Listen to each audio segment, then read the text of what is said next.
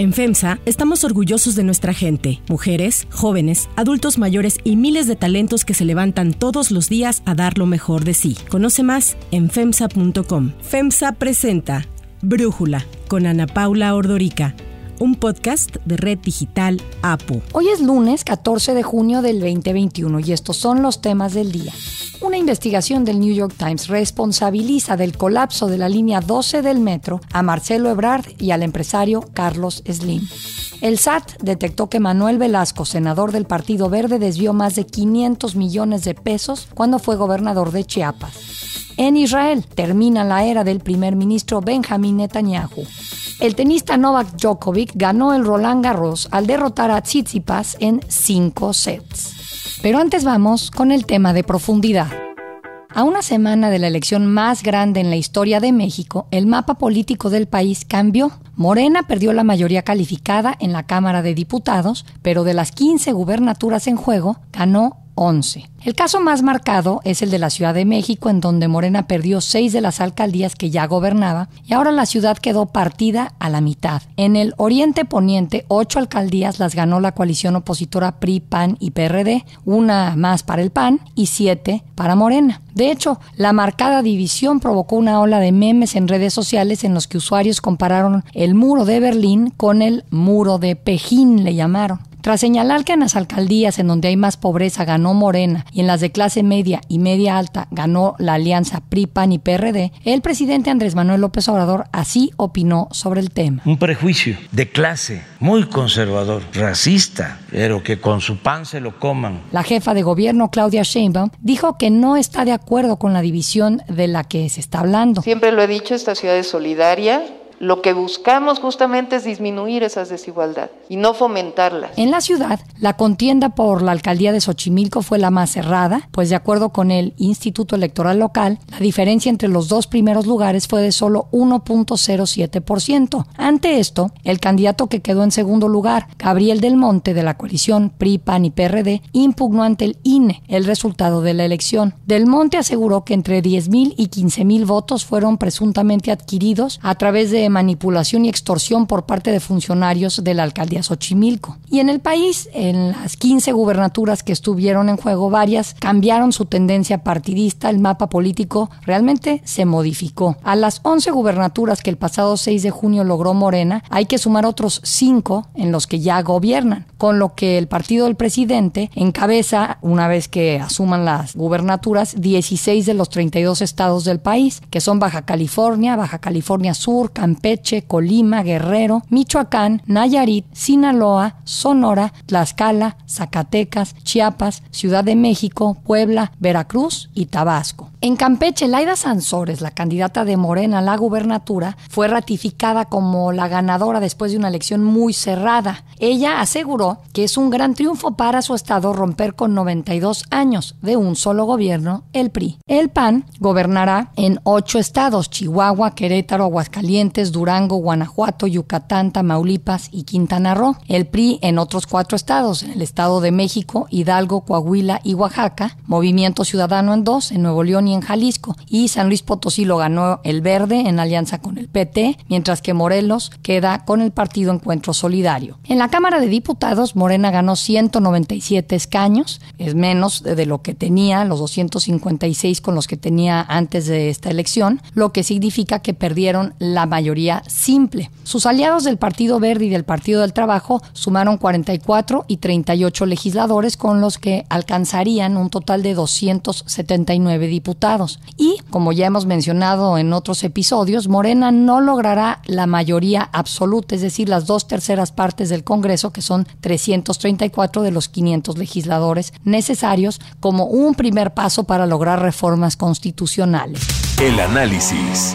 Para profundizar más en el tema, le agradezco a Lorena Becerra, politóloga, jefa de encuestas de Grupo Reforma, platicar con nosotros. Lorena, pues ya habiendo tenido los conteos definitivos de todos los distritos del país, te preguntaría si hay algo que a ti te llamó la atención en cuanto a nivel socioeconómico, en cuanto a educación, género, algo que nos puedas comentar. Yo creo que esta elección, como dices, este, bueno, fue la más grande que ha vivido el país en su historia y por lo mismo representaba el episodio de mayor redistribución de poder político en lo que se vivirá el sexenio de, del presidente López Obrador. Hay distintas aristas a destacar. Yo creo que lo que tú marcas como la Ciudad de México es una de las cosas más emblemáticas que al presidente sin duda lo ha tenido muy molesto esta semana, pero que sí refleja una tendencia de un crecimiento, de un sentimiento opositor a nivel nacional. Esto ya se venía alertando en diversas encuestas, muchas de, que nosotros medimos eh, durante este año y finales del año pasado, en donde lo que veíamos es que es más escolarizados y de mayor ingreso y una buena parte de la clase media venía dándole la espalda al presidente y a su partido. Eh, sin duda estos son los grupos que explican el triunfo tan impresionante que tuvo el presidente en 2018 y también el colapso del sistema de partidos tradicionales como lo teníamos, ¿no? Lo que vemos ahora es que una buena parte de estos votantes se regresan a la oposición. La parte legislativa sin duda es un freno al presidente, quien pasó, como tú dices, de tener una cómoda mayoría calificada que le permite reformar la Constitución, ahora necesitar sobre todo del Partido Verde, ¿no? Que es su nuevo aliado para lograr la mayoría de 50% más uno para aprobar las, las leyes, ¿no? Ahora, por otro lado, los triunfos de Morena sí son importantes en gubernaturas y congresos locales, estados muy pequeños como Colima, Nayarit y Tlaxcala, estados muy complejos como Guerrero y Michoacán, y unos muy importantes que también tienen su nivel de, de complejidad y conflicto, ¿no? Como Sinaloa y Sonora. Campeche y Zacatecas, en términos políticos, son triunfos muy importantes, tanto para el grupo de Monreal como la derrota al presidente del PRI, ¿no? De, de Alejandro Moreno. Entonces, en términos de población gobernada, esto es un triunfo para Morena, es una derrota muy importante para el PRI. El PAN se queda como segunda fuerza y eso también explica esta recomposición o realineación de los votantes, ¿no? Que tradicionalmente los votantes del PAN son este grupo que, como le llama el presidente, clase media, ¿no? Que se puede definir de, de muchas formas, pero también vemos un grupo de jóvenes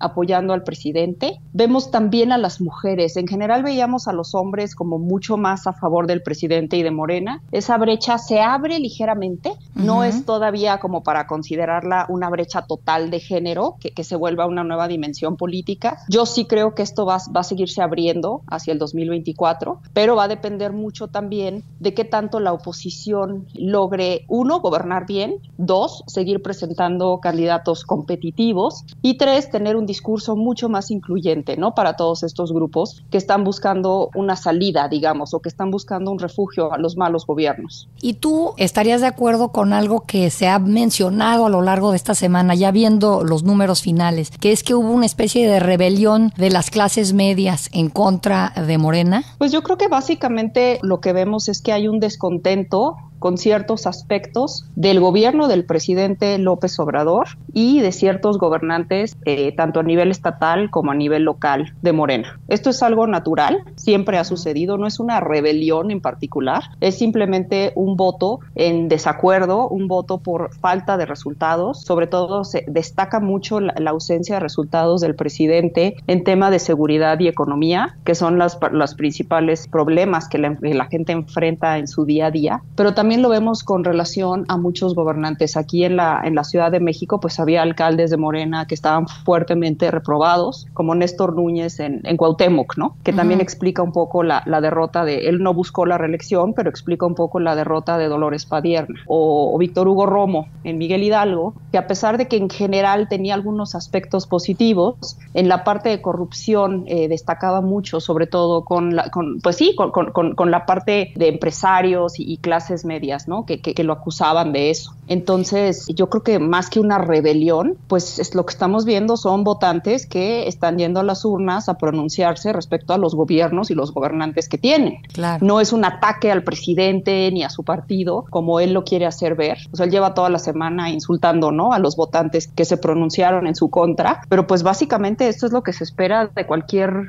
democracia, ¿no? Totalmente. Ahora, ¿sientes que dominó la lógica local o la federal en los resultados? Ves que se hablaba mucho de que sin tener a López Obrador en las boletas electorales, pues el presidente y de alguna forma Morena estaban queriendo que la popularidad del presidente ayudara a tener un buen desempeño electoral. Aquí yo creo que las dos dinámicas entraron en tensión. En realidad sí fue muy importante ver cómo la lógica local tuvo un impacto muy fuerte. Por ejemplo, ¿no? en Sinaloa, cómo arrasa el candidato de Morena, que presenta un muy buen candidato, prácticamente lleno de aspectos positivos, con una personalidad muy fuerte. Entonces ahí vemos una parte, ¿no? Pero por otro lado es importante también destacar que el presidente ha caído relativamente en su popularidad. En la última encuesta nacional ya estaba en 56% de aprobación, mucho más abajo de lo que lo teníamos antes, arriba de 60, ¿no? Y lo que sí también se empezaba a notar era un alrededor de un 40-42% del electorado que ya se pronunciaba fuertemente en oposición al presidente, en oposición a que su partido siguiera controlando la Cámara, que consideraba que el presidente no estaba haciendo cambios positivos, incluso que consideraba que el presidente le había hecho daño al país. Entonces, ante ese crecimiento del sentimiento opositor, pues ya tampoco era tan favorable, ¿no? Que el presidente fuera, digamos que la figura central de ningún discurso de campaña. Entonces, yo creo que eso explica este mosaico de, resultados, ¿no? Que estamos viendo tan complejos y tan diferentes, porque sin duda, pues Morena tuvo buenos resultados en, gubernaturas, ¿no? Pero el presidente sí tuvo un muy mal resultado en la Cámara. Lorena Becerra, muchísimas gracias por darnos tu análisis y platicar con nosotros. Unifin es un orgulloso impulsor del talento y los empresarios hechos en México. Brindamos asesoría y soluciones financieras para llevar a tu empresa al siguiente nivel. Unifin presentó el análisis. Unifin, poder para tu negocio. Hay otras noticias para tomar en cuenta.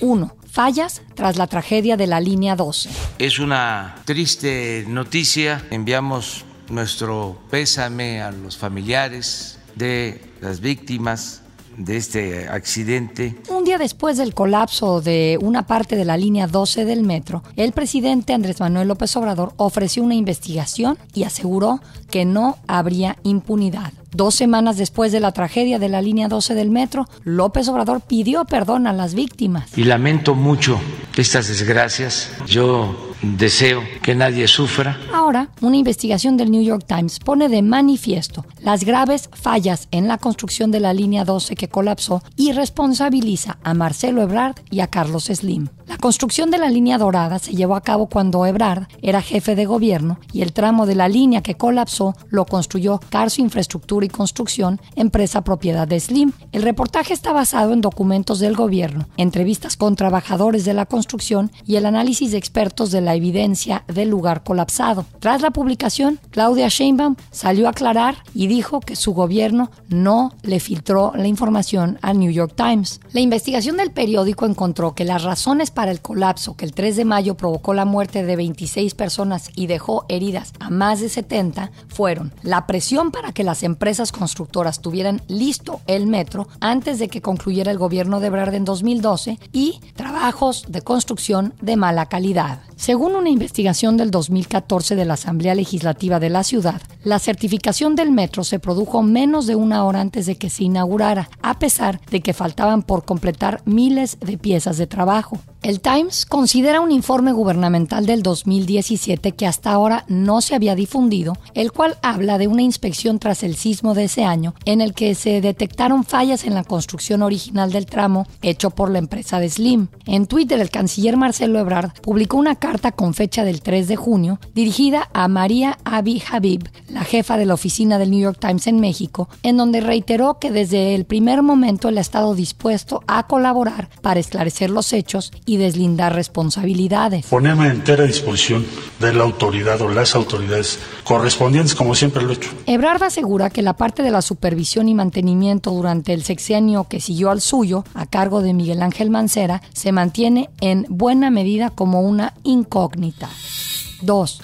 Aliado de la 4T desvió millones. El SAT detectó que Manuel Velasco, senador del Partido Verde, habría desviado más de 500 millones de pesos con seis empresas simuladas cuando fue gobernador de Chiapas. Una investigación de Mexicanos contra la Corrupción y la Impunidad reveló que a pesar de estos señalamientos, Morena refrendó la alianza con ese partido y ahora necesitan sus votos en el Congreso para mantener la mayoría. Las operaciones irregulares fueron detectadas por el SAT en auditorías realizadas entre 2019 y 2020 a seis empresas oficialmente enlistadas como simuladoras de operaciones. La organización aclara que este presunto desvío es diferente al que la Auditoría Superior de la Federación reportó en 2019 por 685 millones de pesos pagados a 26 empresas fantasma para el programa de ayuda a madres solteras, lo que hace un total entre ambos de alrededor de 1.185 millones de pesos desviados durante el gobierno de Manuel Velasco. Mexicanos contra la Corrupción recuerda que David León, ex coordinador nacional de protección civil, exhibido mientras entrega dinero en sobres a Pío López Obrador, hermano del presidente, ha trabajado con el Partido Verde y con Velasco.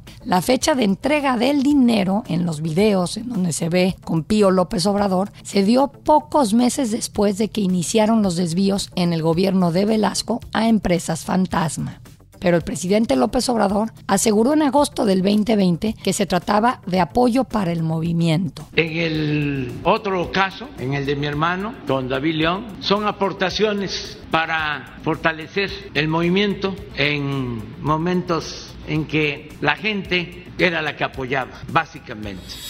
3. Adiós a Netanyahu.